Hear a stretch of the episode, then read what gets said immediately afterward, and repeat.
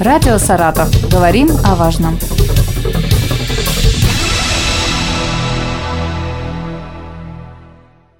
Здравствуйте, у микрофона Юлия Маслова. Сегодня со мной в студии Алексей Сергеевич Санников, руководитель Государственной инспекции труда Саратовской области. Здравствуйте. Здравствуйте. Добрый день, уважаемые жители Саратовской области. Продолжаем говорить о трудовых правах, и сегодня поговорим о правах беременных. Алексей Сергеевич, я слышала, что труд беременных до... женщин должен быть легким. Можете рассказать поподробнее, что такое легкий труд в отношении беременных? С удовольствием, конечно, с удовольствием я об этом расскажу. Ну, во-первых, прежде чем переходить вот к легкому труду или не к легкому труду, давайте мы еще раз с вами проговорим очень важную вещь. Если работник, девушка, она готовится познать счастье материнства, она должна проинформировать работодателя о том, что о ее состоянии и подтвердить это справкой. Вот только после этого а, уже можно считать, что на нее будут распространяться все соответствующие гарантии, предусмотренные действующим законодательством. Если у нас работник по каким-то причинам это не сделал, ну, соответственно, тогда работодатель откуда со слов будет это узнавать. Это первый вопрос. Второе, если у нас а, работник сделал все правильно, то есть она находится в состоянии беременности, она проинформировала своего работодателя о том, что она готовится стать мамой, и второе, если она по назначению, по рекомендации врачей э, должна быть переведена на легкий труд, работодатель э, получает от сотрудника заявление, медицинское заключение, после чего обязан снизить ей нормку выработки, либо перевести ее на легкую или безопасную работу со сохранением среднего заработка по прежней должности. Снижать норму выработки нужно в среднем до 40% от постоянной нормы, а если нет подходящей вакансии, которая бы исключала воздействие неблагоприятных производственных факторов, то следует освободить беременную от работы. В таком случае работодатель все равно обязан выплачивать ей средний заработок. Запрещено отправлять беременных в командировку или на вахту, заставлять работать ночью, сверхурочно, выходные, праздничные дни. Так делать нельзя, даже если беременная ну, там, по каким причинам на это соглашается. Работодатель обязан установить неполное рабочее время по просьбе беременной на удобный для нее срок. Время перерывов, начало и окончание работы определяется с учетом положений сотрудницы. Оплата производится пропорционально отработанному времени и в зависимости от объема выполненных работ. А может ли беременная уйти в отпуск? Да, конечно. Работодатель обязан предоставить отпуск по беременности и роду. По общему правилу его продолжительность составляет 140 календарных дней, 70 дней до родов и столько же после.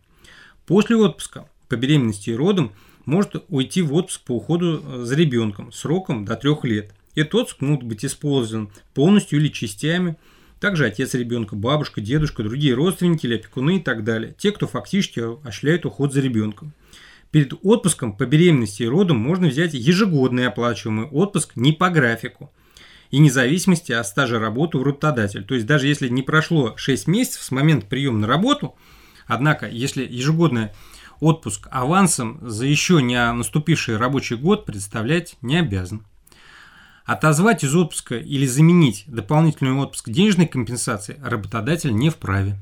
Беременной женщине необходимо посещать врача. Это время оплачивается? Беременная может посещать врача и приходить обязательно дистанционное обследование в рабочее время – если работодатель заставляет женщину использовать для этого дни ежегодного отпуска или брать выходных без сохранения заработной платы, его действия незаконны.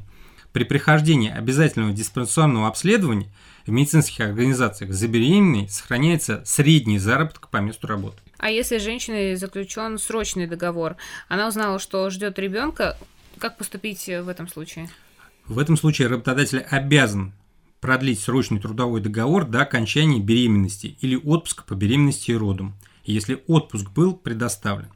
Для этого сотрудница передает работодателю письменное заявление и медицинскую справку, подтверждающую беременность. Она обязана предоставить такую справку по запросу работодателя, но не чаще одного раза в три месяца. То есть нельзя там, чтобы работодатель требовал там каждую неделю или каждый месяц эти справки. Когда беременная принята на время отсутствия трудового, другого сотрудника, который вышел на работу, ее можно уволить. Но только в том случае, если нельзя привести ее с ее же согласия на другую работу по окончании беременности. Причем предлагать вакансии обязательно. Если работодатель этого не сделал, суд признает увольнение незаконным. А можно ли отказать беременной женщине в приеме на работу и устанавливать испытательный срок? Ну, это уже уголовная ответственность. Запрещается, во-первых, отказывать на работе из-за беременности или наличия детей. Такой отказ – это дискриминация. Э, эти действия незаконны. Если у кого-то из служителей были такие факты, просьба обращаться в Следственный комитет. Обязательно еще вопрос. Испытательный срок при приеме на работу беременных женщин не проходит. То есть нельзя с беременными, которых принимают на работу, устанавливать испытательный срок. Можно ли уволить беременную? По общему правилу расторгнуть трудовой договор с беременной сотрудницей по инициативе работодателя нельзя. То есть, если девушка беременна, она может сама уволиться, написать заявление по собственному желанию, это должна быть ее инициатива, но не инициатива работодателя.